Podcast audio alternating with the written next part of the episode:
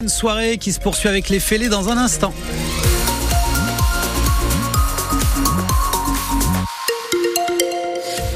Il est 17h, la météo, ça reste gris pour la journée de demain. Quelques brumes viennent s'inviter en plus. Les températures, 14 degrés au max pour la journée de demain et demain c'est mardi. Les infos de 17h, Manon Vautier-Cholet, la maire de la ville-dieu du Clin porte plainte après des tags royalistes sur les murs de la commune. C'est pitoyable, réagit Michel Boutillier qui ne s'attendait pas à voir de telles inscriptions sur euh, ces bâtiments. Ce week-end, on pouvait notamment lire Vive le roi, je cite, ou encore Soyez patriotes, donc sur les murs, notamment sur la mairie et la poste. Elle dénonce sur francebleu.fr une action très lâche pour le moment. Personne n'a été interpellé. À trois ans de prison, dont un enferme requis contre un jeune homme de 18 ans, celui interpellé après l'incendie de 25 voitures à Toire. C'était entre Noël et le Nouvel An. Il était euh, depuis en détention provisoire. Euh, on attend la décision euh, du tribunal de Niort d'ici la fin de journée. Un peu partout en France, les agriculteurs restent mobilisés avant l'ouverture du salon de l'agriculture samedi à Paris, avec ce matin une opération escargot à Dunkerque et une autre manifestation coup de poing à Marseille cette fois, Sidonie, arboricultrice au nord-est de la ville, demande des mesures plus rapides de la part du gouvernement. Elle veut maintenir la pression.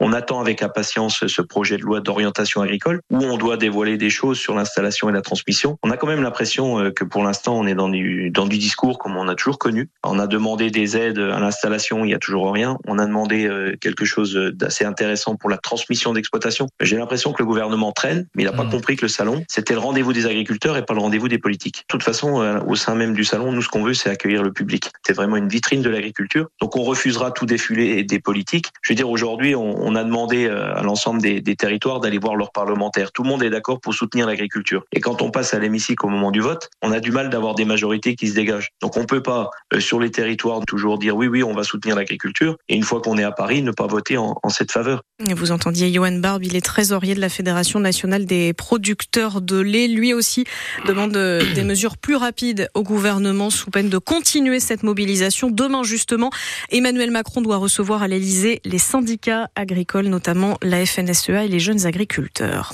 Sur les rails, comment ça va se passer pour ce week-end de chasser croiser des vacances après les contrôleurs, les aiguilleurs de la SNCF prévoient de faire grève en fin de semaine pour demander eux aussi des augmentations de salaire, de meilleures conditions de travail et des embauches pour combler le manque de personnel à ce poste. À Paris, la Tour Eiffel est d'ailleurs fermée depuis ce matin pour cause de grève. Les syndicats dénoncent une mauvaise gestion financière du site et réclament d'importants travaux de rénovation. On vous parlait ce matin des économies que veut faire le gouvernement 10 milliards d'euros de plus pour cette année 2024. Il le fera en partie en faisant participer les salariés à leur CPF, le compte personnel de formation. C'est la première fois. Ce sera une participation forfaitaire. Le décret devrait paraître en avril. On vous explique comment ça va fonctionner sur notre application ici.